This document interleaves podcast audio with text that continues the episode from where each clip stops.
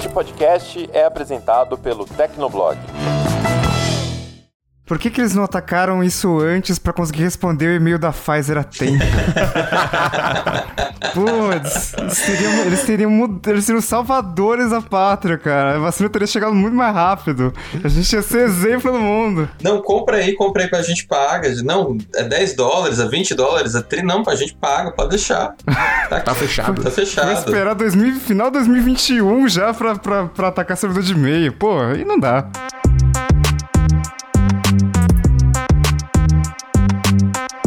Olá, ouvinte! Seja bem-vindo! Está começando mais um episódio do Tecnocast. Eu sou o Thiago Mobilon. Eu sou o Paulo Riga. Eu sou o Giovanni Santa Rosa. E eu sou o Ayubi.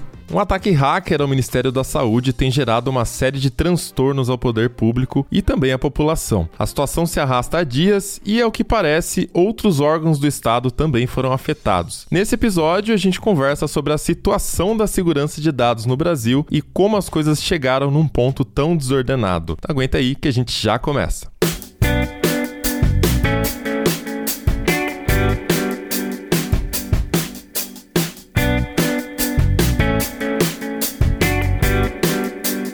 O assunto de segurança da informação é sempre relevante, só que nas últimas semanas algumas notícias têm trazido ele novamente para o centro das discussões. A gente está falando aí dos cyberataques que o Ministério da Saúde sofreu. Essa altura você já deve ter lido alguma coisa sobre isso, né? As primeiras informações saíram no dia 10 de dezembro, que foi uma sexta-feira, e a cobertura desde então tem tentado dar conta aí de esclarecer é, tudo o que está acontecendo, porque tem muita informação contraditória sendo divulgada pelo governo. Então, começando ali do dia 10, na sexta-feira, a gente ficou sabendo que os sites do Ministério da Saúde estavam fora do ar. E o Connect SUS, que é o aplicativo pelo qual você tem acesso ao seu comprovante de vacinação, também não estava exibindo os registros. E aí não precisa nem explicar aqui, né, o quão importante é ter esse comprovante de vacinação no contexto atual que a gente está vivendo. É, ele está sendo pedido em vários lugares, é, dependendo também de decisões locais. Então, ficar sem acesso a esse comprovante pode ser uma baita dor de cabeça ali para quem está precisando. Então, no primeiro momento, havia uma mensagem no site indicando que se tratava de um ransomware. O grupo responsável pelo ataque seria o Lapsus, que atua há pouco tempo, mas também já teria realizado aí outros ataques. Eles seriam responsáveis por um vazamento de dados da EA Games, por exemplo. Mas para quem não está muito ligado aí, né, o ransomware vem sendo um problema constante de segurança nos últimos dois anos. Uh, é um ataque que sequestra o sistema de alguma empresa, algum órgão, e ele criptografa as informações. Então, para você ter acesso de novo aos seus dados, você é forçado a pagar ali em, em criptomoedas, geralmente, né, para eles liberarem o acesso aos seus dados novamente. Então, quem quiser saber mais, pode ouvir o Tecnocast 202, que a gente já falou também sobre esse tipo de ataque. E o Giovanni que está aqui com a gente hoje, é ele que está atuando na cobertura desse incidente com o portal do SUS e pode explicar para a gente um pouco melhor os desdobramentos, né, Gil? Porque é, cada dia uma informação diferente, cada dia uma informação contraditória.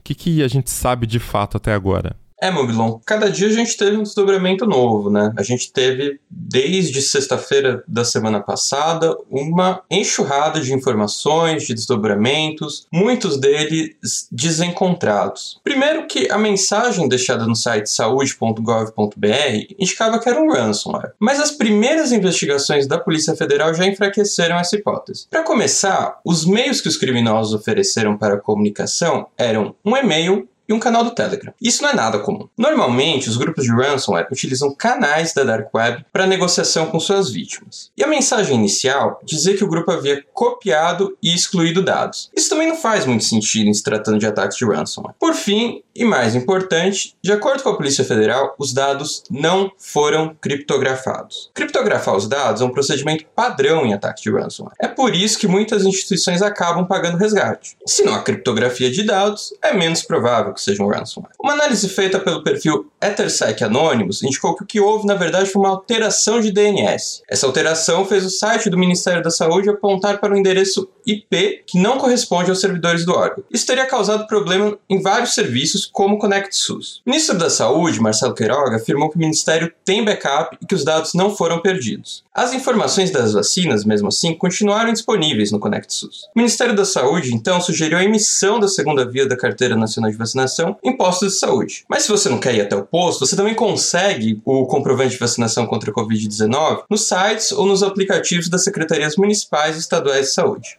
Eu lembro que nesse dia, é, nesses primeiros dias especialmente que o Connect SUS estava fora do ar, tinha muita gente com dificuldade, né? Porque em São Paulo, por exemplo, você tem aquele aplicativo e-saúde SP, então você consegue emitir, é, comprovar que você foi vacinado mesmo é, sem o Connect SUS e, e mesmo sem aquele papelzinho ali, mas em vários outros estados não tem. E aí, tipo, o que, que você faz, né? É, a sorte é que eu, eu precisei comprovar, é, usar comprovante de vacinação em alguns lugares que eu fui, e daí eu já tinha o PDF salvo, porque eu tive uma viagem, né? A gente foi cobrir o lançamento do, do Snapdragon 8 Gen 1 no Havaí, e aí tinha que mandar o comprovante de vacinação pra companhia aérea, pra eles validarem, não sei o que lá. E, então eu já tinha salvo o PDF, então deu uma facilitada, mas o pessoal tava, tava meio desesperado, assim, porque é, foi na mesma época em que é, tinha toda aquela história de que é, você precisava de um comprovante de vacina, passaporte da vacina para poder viajar e tal. Então tudo aconteceu muito ao mesmo tempo, né? E a complicação foi essa mesmo, né? Mesmo com toda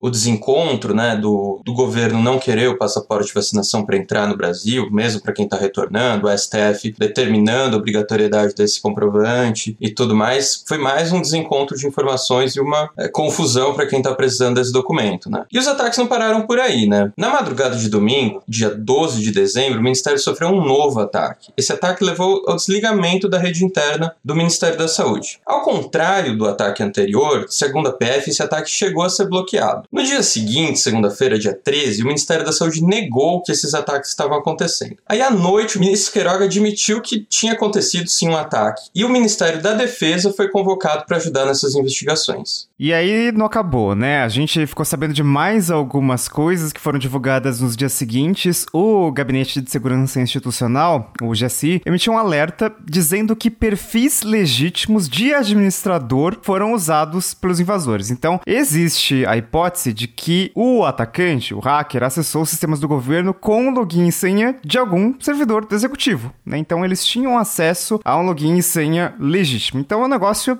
bem sério. Daí a gente começa a pensar em algumas teorias da conspiração, né? Porque esse negócio de passaporte da vacina, o governo não aprova, tá tendo toda uma disputa política com relação a isso. Só que a explicação pode ser mais simples, né, do que esse trabalho interno, alguém tentando sabotar as coisas, né? É, a explicação pode ser que os logins e senhas que foram usados para derrubar tudo isso aí podem ter sido vazados. Então, tem um levantamento da Harpia Tech, que é uma empresa de segurança cibernética, que diz que tinha mais de 500 logins e senhas vazados de servidores da saúde. Então, isso facilita bastante o trabalho de qualquer invasor. Tá ali, é só alguém chegar, pegar os dados e fazer o login. Também tem uma possibilidade de o ataque ter sido uma espécie de doxing, né? Que é uma ação feita para compartilhar informações sensíveis de um alvo específico. Doxing, ele é escrito D-O-X-I-N-G, mas o dox ali vem de, de documento. Então o hacker escolhe vazar os documentos de alguma determinada pessoa, de uma pessoa específica ali, né? O pessoal do Tilt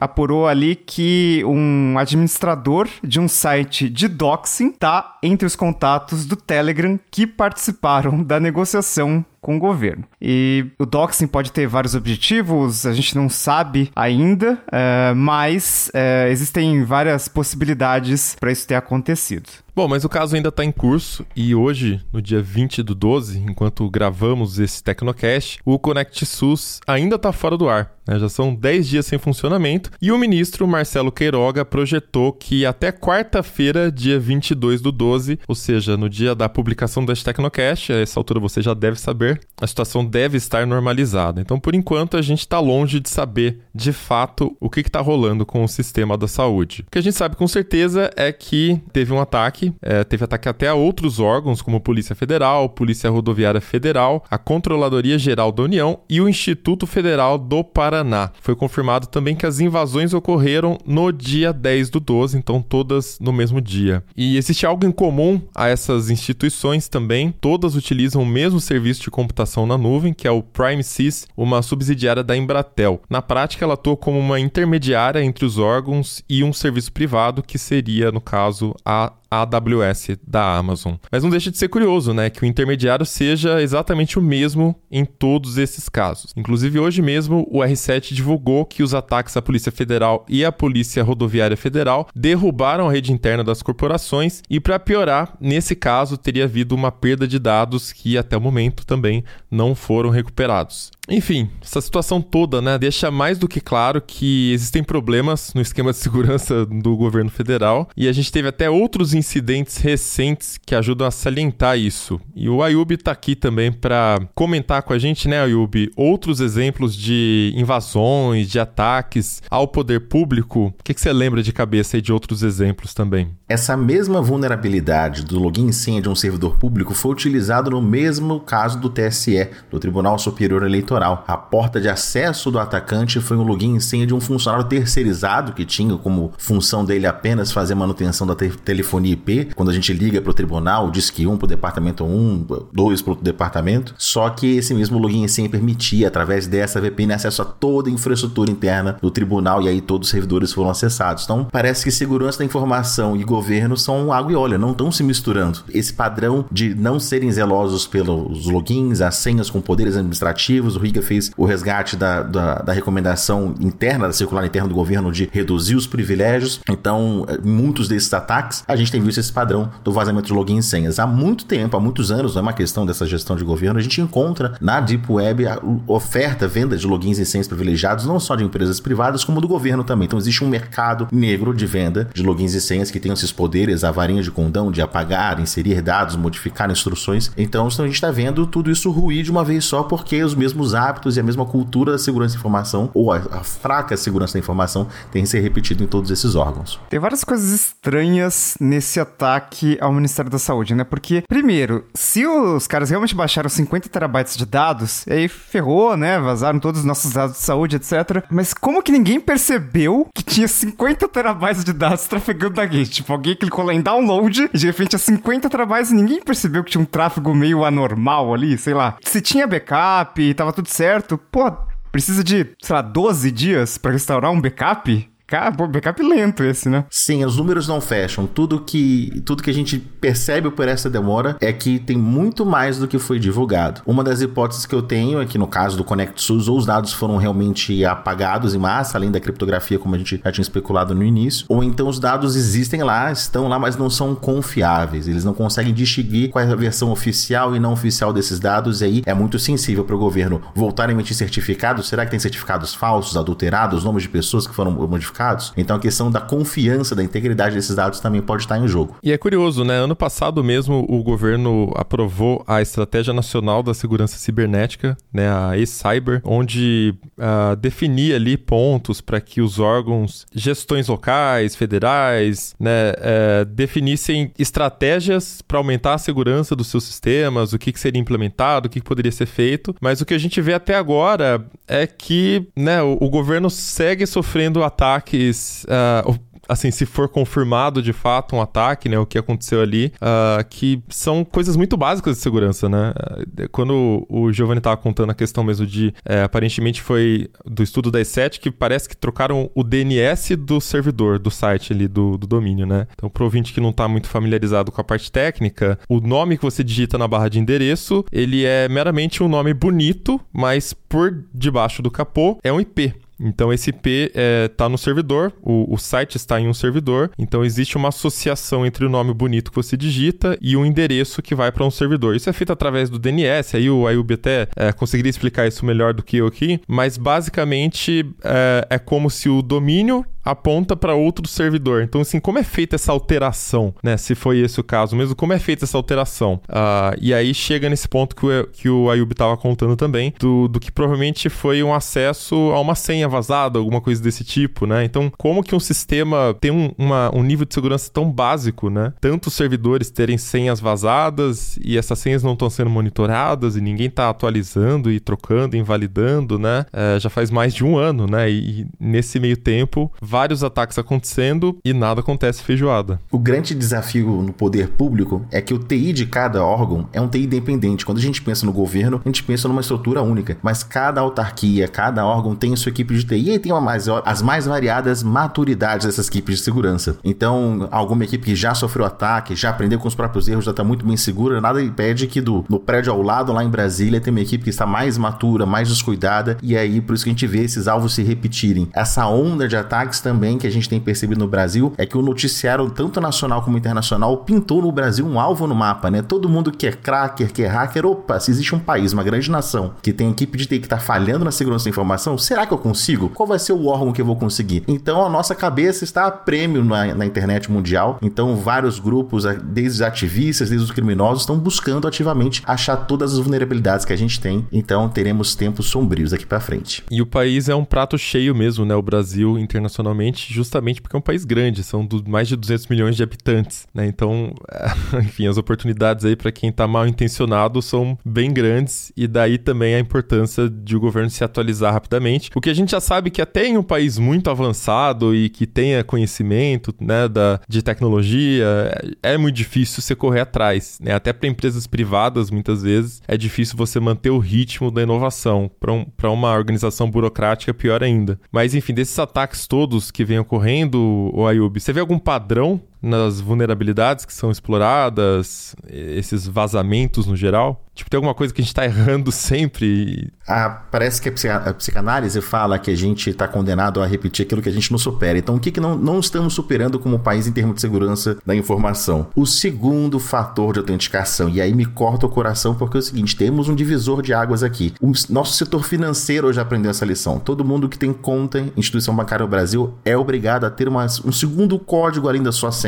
Um token, uma biometria. Tem um segundo fator. E parece que o poder público ainda assim não. E aí o que me causa espanto é como é que o servidor público, o gestor, seja político ou não, que tomou essa decisão, que gera essa equipe, é o líder técnico dela, para acessar a conta dele, pessoa física do salário dele, ele tem que usar um token, ele tem que usar o segundo fator de identificação. Mas o sistema da Polícia Rodoviária Federal, que emite multas, que cadastra veículos roubados ou não, não tem o segundo fator de identificação, que somente com essa única medida, esse comércio, esse mercado negro de logins e senhas, cairia por terra, porque é, o grande trunfo do, dos dois FA, 2FA, que é a sigla, é que por mais que a senha seja vazada ou deduzida, por você não ter justamente o segundo fator de autenticação, ela em nada serve. Então esse é o erro que a gente não está superando. E garanto, quando a gente superarmos esse, quando depois dessa crise, o poder público aprender a adotar em todas as esferas o segundo fator de autenticação, vai ter um próximo. A gente vai sair de um buraco e cair no próximo. porque a nossa cultura está muito atrasada em segurança da informação, como esses incidentes mostram pra gente. Eu tava lembrando, é, faz quatro anos, nossa, faz tudo isso. Em 2017, o grande, é, a grande notícia de segurança da informação que a gente tinha era o WannaCry, né? Que era aquele ransomware. Todo mundo descobriu que, que era ransomware. Apareceu no Jornal Nacional. Olha, ransomware é isso aqui. Ele criptografa os dados, rouba, pede resgate, enfim. Aí todo mundo ficou sabendo o que, que era isso. E começou ali na Telefônica Espanha, daí foi espalhando pelo mundo. Mas é, o, o que eu lembrei agora foi que afetou o NHS, né? O NHS Serviço Nacional de Saúde Britânico. E teve uma interrupção naquele dia, né? Naquele dia zero, naquele dia que aconteceu e que várias empresas, inclusive o NHS, é, foram afetados ali. Então, teve hospitais que pararam de funcionar por algumas horas, é, gente que tinha consulta marcada ali no NHS teve que, teve que reagendar, porque, enfim, o sistema estava inoperante e aparecia aquela tela vermelha ali do Anacry super famosa, né? Ah, paga resgate em Bitcoin, que ficou super sendo mostrado em vários veículos jornalísticos, mas eles conseguiram é, restaurar os serviços bem rápido, né? E a gente tá falando do NHS, que é um sistema de saúde, talvez o único que a gente consiga comparar ali com o SUS, né? Porque é um sistema que também é, é ele é universal, ele é gratuito para todos e ele tem muita gente, né? É, acho que não tem nenhum outro serviço de saúde universal é, como a gente tem no Brasil, como a gente tem no Reino Unido. E é, funcionou, assim, eles foram atacados, foi um problema, mas eles conseguiram se virar. E aqui parece que, gente, o que que tá acontecendo? Não consegue colocar os comprovantes de vacinação no ar. Naquela época, no, no ataque do NHS, não tinha pandemia, né? Então, sistema de saúde, ok, é importante e tal, mas agora que a gente realmente precisa do negócio, eles têm que agir o mais rápido possível para colocar, ainda mais falando de comprovante de vacinação e tal. Como que tá demorando tanto, né? Isso para mim, é uma evidência de que eles não treinaram, não ensaiaram. Todo mundo que trabalha em grandes empresas está acostumado a fazer aquele teste treinamento, aquele dia de treinamento do incêndio, né? Vamos evacuar o prédio. O pessoal da CIPA nas empresas tem mais de 40 funcionários. Será que ninguém lá no governo, poxa, se a gente tiver uma pane, como é que a gente mantém os serviços essenciais do governo funcionando? Então essa demora, porque como qual deve ser o plano de ação não deve ter. Depois que acontece o incidente que eles devem pensar no que fazer. Então, até na, até na comunicação social tem uma evidência disso, porque se há um treino, onde está o backup, quem aciona, como é que restaura, quanto tempo leva, tudo isso já foi calculado. Até pelas respostas que é, é dada à imprensa, que é dada a vocês, os veículos, uh, na, sobre esse assunto, é uma evidência que nem as notas, nem os memorandos foram escritos, né? Se tivesse sido ensaiado, já tinha resposta pronta, copiar e colar de uh, o que aconteceu em cada caso, quanto tempo vai levar, o que, que aconteceu. Então se desprepara nesse ponto. Então, felizmente, espero que o pessoal treine, né, para evacuação de incêndio dos edifícios. Tomara que os nossos servidores públicos, como pessoas, estejam protegidos, mas nossos dados ainda, pelo visto, não. E a gente teve outros problemas que aconteceram por causa desse ataque, né? Então, no dia seguinte já tinha vários estados que não divulgaram dados de vacinação, provavelmente porque o sistema que eles usam para divulgar esses dados também ficou fora, também foi afetado por, por esse ataque. E você tem um problema, porque se a gente tem mais de metade dos estados que não divulgam dados, então a gente não tem dados confiáveis sobre como que tá a vacinação, né? Então é, é, é meio... É, é, como que você vai confiar que, ah, tá tudo... O Programa Nacional de imunização tá funcionando, que, que as pessoas realmente estão sendo vacinadas, enfim, que não tá faltando vacina, enfim. E o sistema como um todo também ficou lento. Então, não é só você conseguir ou não pegar o seu certificado de vacinação, mas também uh, teve gente com problema para marcar consultas, porque também teve esse negócio de desse sistema ser afetado. Então, é, a gente tem, tem vários desdobramentos e, e, e justo nesse momento em que a gente precisa do SUS, né? Precisa do SUS funcionando.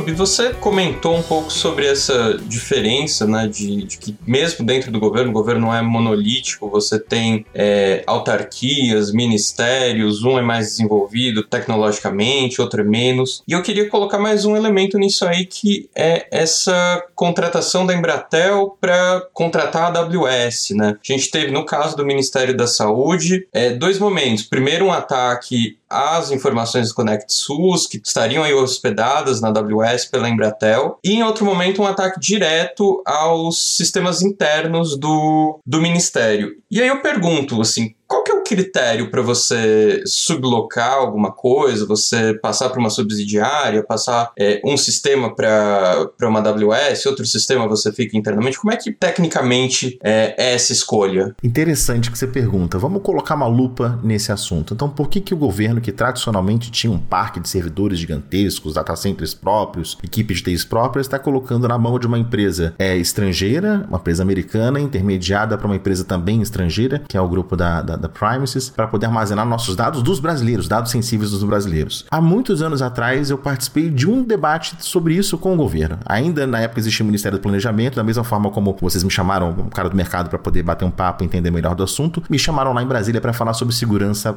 segurança digital governamental, era mais ou menos o título da palestra que eu apresentei. É, falei cerca de uma hora, fiz um recorte do que eu achava importante e eu percebi que as perguntas eles eram muito voltadas nessa ideia da nuvem. E eles me explicaram o seguinte: que nessa miríade de várias autarquias do, pelos, pelo Brasil inteiro, em 5 mil municípios, a gente tem TIs bons e TIs ruins. E a maioria era TI ruim. O que é o TI ruim? Eles deram exemplo de existem órgãos públicos, secretarias, departamentos em que ah, os servidores, o, o, o, equipamento, o servidor, né? É, ele tem. Ele serve como apoio da mesa do funcionário público. Ou seja, o cara tem um tampo de madeira, tem um servidor da Dell, da IBM, outro servidor da Dell, da IBM, como se fosse um cavalete. Então, tem todas as situações possíveis. E quando queima uma peça, quando faz alguma substituição, Então, para poder tirar de todo esse risco, assim, de ter o país inteiro com milhares de servidores, servidores, funcionários públicos e equipamentos e sistemas é, diversos, e quando você faz a reposição de peça, é, qual é o CPU para poder atualizar cada um? São vários fabricantes. Qual é o formato de disco? São vários diferentes. Seria tudo mais simples se a gente colocasse isso na mão da nuvem. Que, qual que é a vantagem dessa nuvem? O que, que ela se preocupa? O hardware é uma preocupação dela, a energia é uma preocupação dela, o espaço físico é uma preocupação dela. Se algum desses itens queimar, o ar-condicionado ter falha, tudo isso ela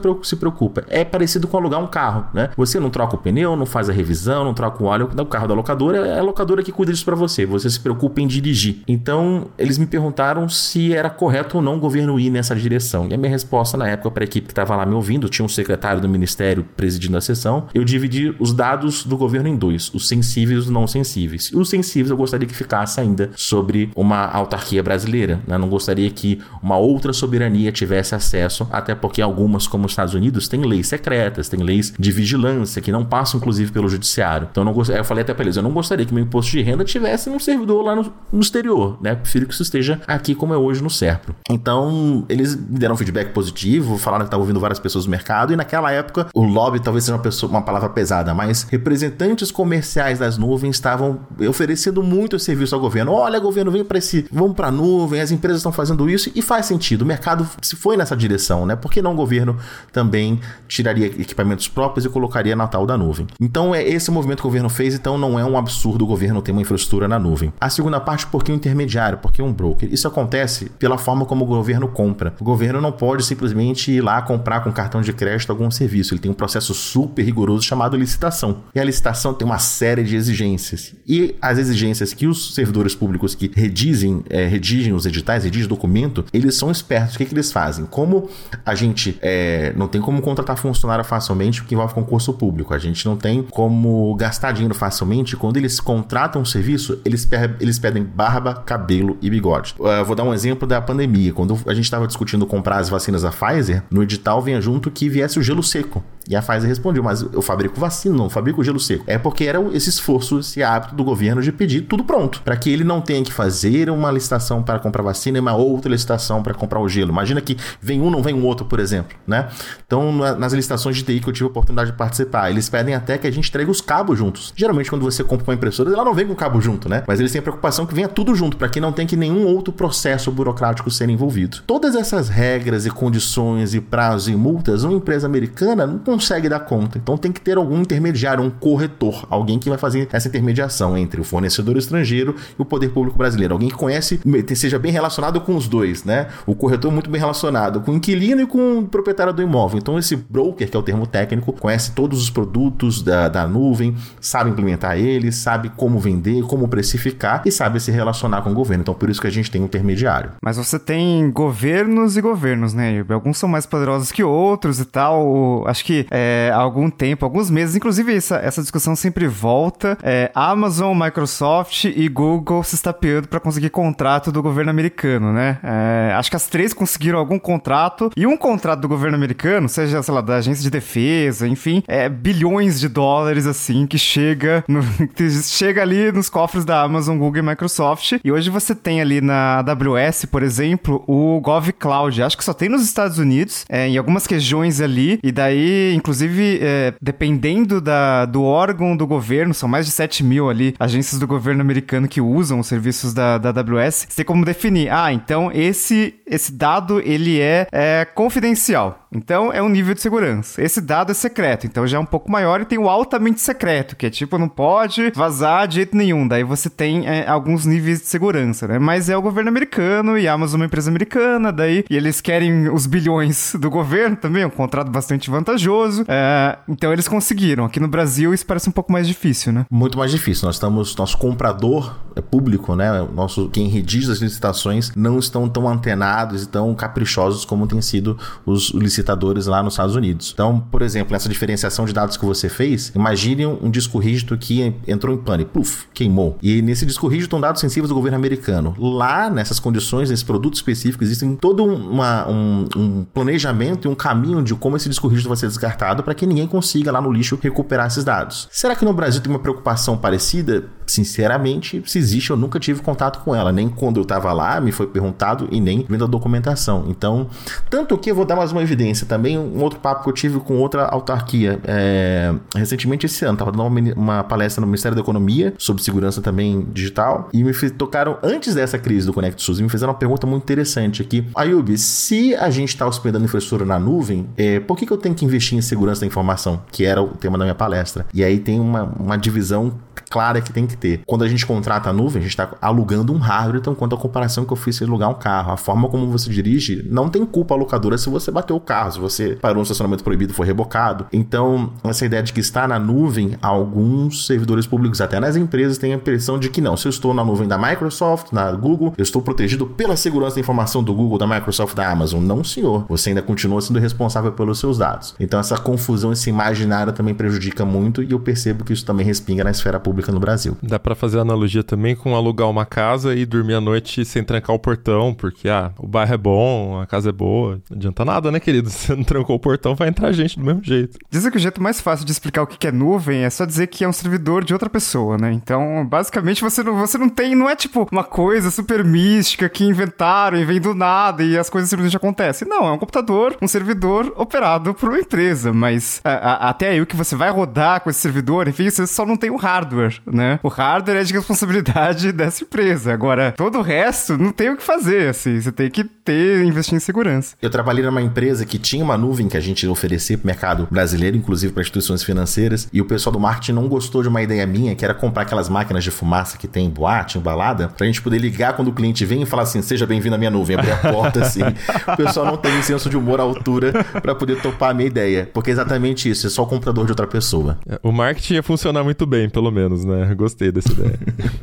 Ayubi, a gente viu também é, ao longo dessa semana o envolvimento do Gabinete de Segurança Institucional, depois do Ministério da Defesa, para tentar entender o que, que aconteceu tanto no Conect SUS quanto nos sistemas internos do Ministério da Saúde. É que é feita uma investigação desse tipo? Quais são as evidências? É, o que, que tem de prova? O que, que tem de pista? Como que você vai atrás de quem alterou o sistema, quem invadiu o sistema, quem teve acesso aos dados? Como é que isso é feito? Olha, se tem o pessoal que tá com um dia ruim, se quem teve aqui um dia ruim, pode apostar que o pessoal do TI do Ministério da Saúde, quem tá investigando o caso, tá com um dia pior ainda. Porque no caso do pessoal da investigação que a gente tá falando, os crimes digitais têm uma característica que eles não costumam deixar evidência forense. Então, um crime com uma arma de fogo, uma arma branca, alguém que invadiu um imóvel tem apegado, o DNA, o fio de cabelo, todos os crimes do mundo material, essas evidências são fáceis e é justamente esses profissionais, são as polícias que fazem esse tipo de investigação, mas quando chega na esfera digital, o buraco é mais embaixo. E naturalmente, os criminosos tomam, e até os ativistas, cuidados especiais para não serem identificados, de colocarem camadas, proteções de anonimização para que eles não sejam identificados. Então, pode ser que, por mais que faça uma investigação forense, pode se montar a linha do tempo do que aconteceu,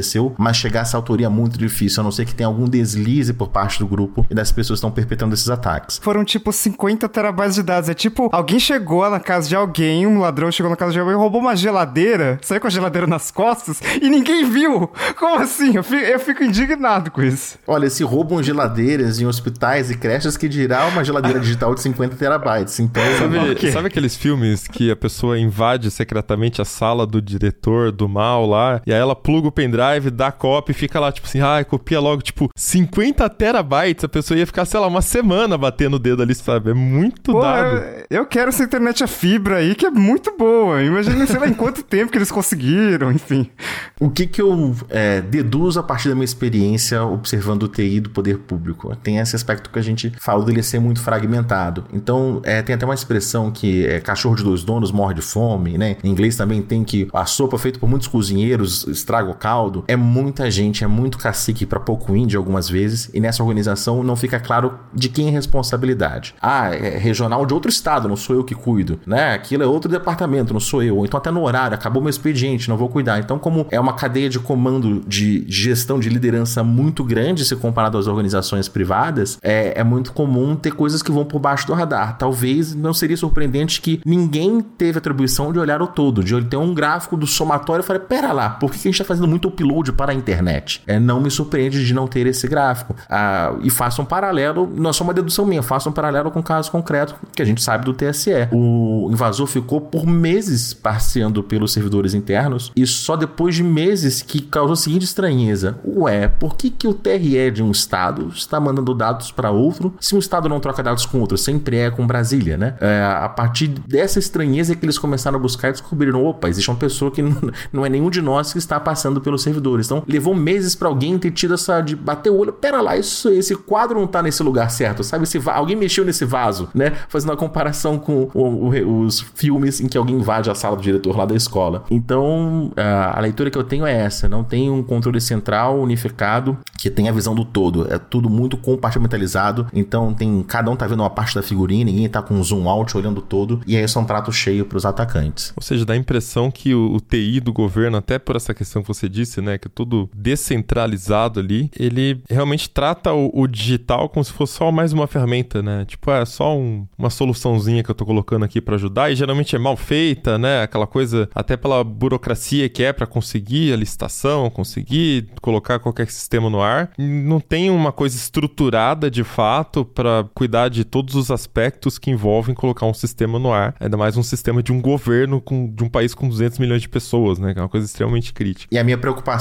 é, de tudo isso que a gente conversou, parece que água e óleo não se misturam. Será que na forma como o nosso governo funciona, por licitações, por concurso público, por ter essa relação com o mercado privado, de ter essas grandes autarquias separadas em múltiplos TIs, será que esse modelo de gestão pública dá conta do desafio atual da segurança da informação? Eu tô chegando à conclusão com o passar dos dias que não, porque cada vez mais a gente é surpreendido pelo noticiário, a cobertura que vocês fazem, que mais um erro crasso, mais um erro básico de dicas que a gente dá para o usuário doméstico sobre a sua conta pessoal física, sobre o seu WhatsApp, sobre o seu e-mail, um grande órgão responsável pela saúde de todos nós não acaba dando conta, não acaba executando essas recomendações. Então, algo na base tem que mudar e aí a gente do mercado privado está totalmente interessado, uma questão de honra, uma questão de brasilidade de ajudar o poder público a reformar esse modelo, mas da forma como está, é, o fracasso é certo.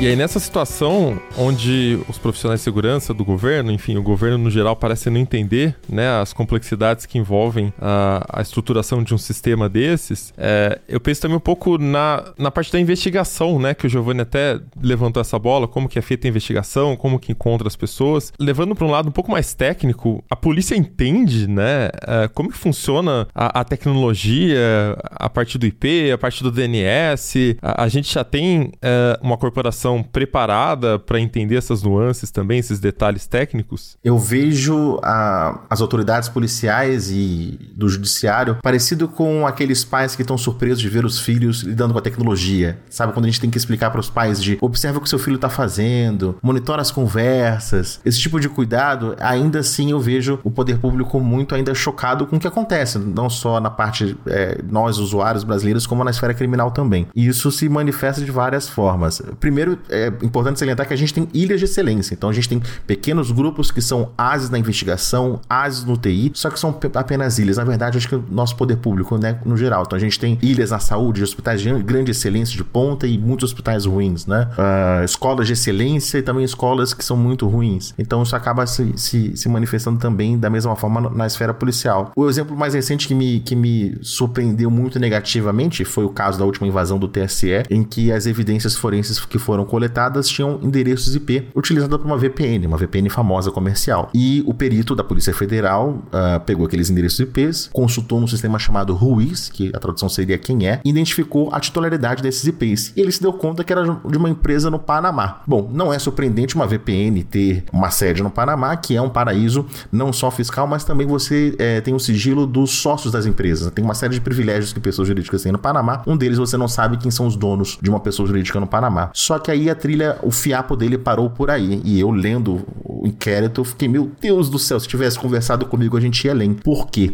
Esses endereços IPs, o fato de eles terem uma titularidade, nada diz sobre a localidade dele, né? Então, por exemplo, a titularidade dos IPs do Google, se você consulta no RIS, é Estados Unidos, mas existem IPs do Google que estão no Brasil. E se você fizesse o trace route, o traçar a rota para esses IPs, eles estavam em São Paulo, aparecia Guarulhos no reverso de DNS deles. Então, como eles estavam em jurisdição brasileira, eles poderiam sofrer uma busca apreensão e quiçá ter algum log que poderia apontar, inclusive, o IP real de quem acessou os servidores internos do tribunal. Então, esse é um exemplo claro de que faltou ou perícia, ou talvez até malícia, ou tempo. Às vezes tem qualificação, mas não tem tempo, pressão para entregar. Tem uma série de variáveis. A gente não pode ah, carimbar em perícia em todas as ações, mas por quaisquer motivos que sejam, houve um prejuízo na investigação, que eu vejo que ah, seja o juiz ou a Polícia Federal falou: opa, como envolve uma outra soberania, nossa investigação para por aqui. Não tem o que fazer com o endereço de do Panamá, mas não se deu conta que era uma empresa sim de titularidade panamenha, mas com servidores aqui de VPN no Brasil. Então a gente teria uma chance de conseguir alguma pista, alguma trilha forense.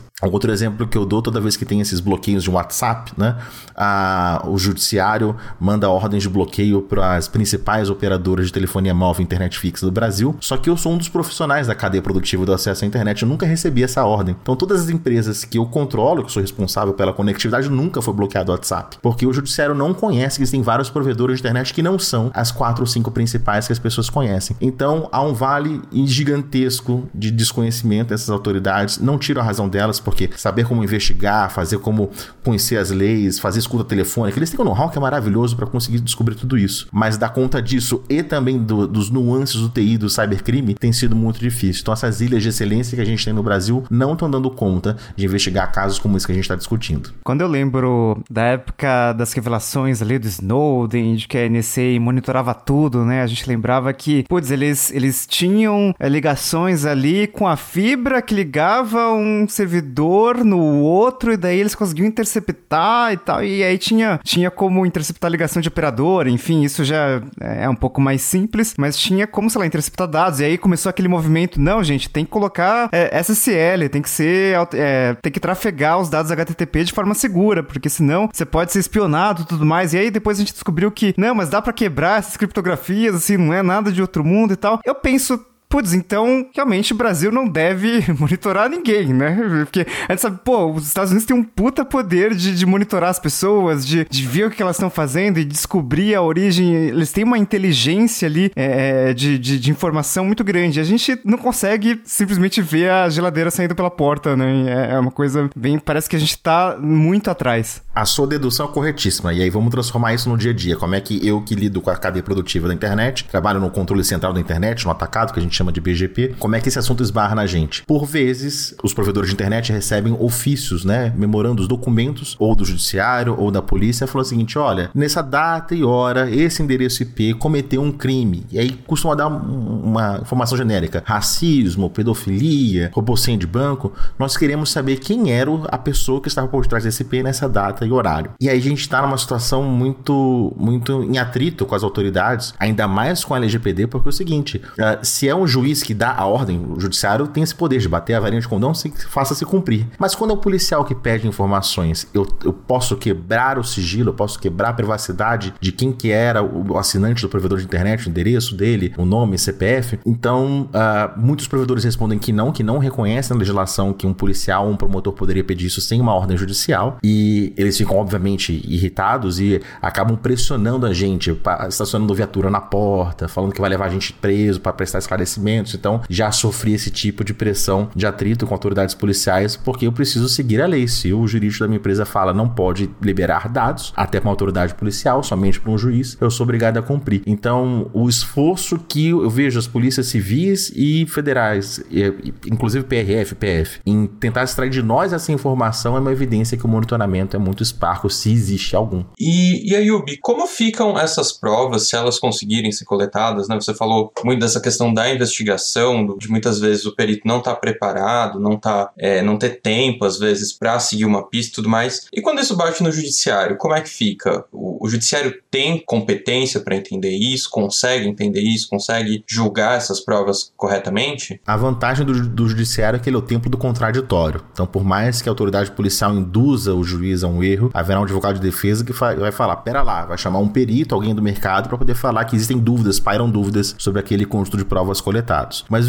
já pensando nisso, eu vejo que o esforço do policial é pegar outras circunstâncias. Então, não só o log, não só os endereços IP, não só as evidências que vão ser coletados no caso principal que a gente está falando do Ministério da Saúde, mas se ele suspeita de alguém, de algum grupo, fazer uma escuta telefônica, uma busca apreensão, e aí no notebook do cara, no telefone do cara, achar conversas em que ele assume autoria, em que ele se gaba disso para alguém. Então, pela lateral, conseguir outras evidências que não são aquelas que estão coletadas no ponto onde o crime aconteceu, que foi o órgão público invadido. Então, essa é a melhor chance que a gente tem de conseguir levar, conduzir a força da lei quem cometeu esses crimes, mas com o passar do tempo está se provando que isso vai ser cada vez mais difícil. Porque o, o crime, mesmo que ele seja num, num, ambiente virtual, ele tem uma ponta no real e tem uma série de circunstâncias que são físicas, né? Não tem como. Uma troca de mensagens, uma movimentação financeira, esse tipo de, de coisa foge do ambiente virtual e é mais acessível para investigação, acredito eu. Até lembra a questão do Bitcoin, né? Ah, o Bitcoin é anônimo e não sei o que lá. Olha, ele é anônimo até certo ponto. Na verdade, se você olhar a blockchain, ele vai ter todos os registros de qual endereço o Bitcoin foi é,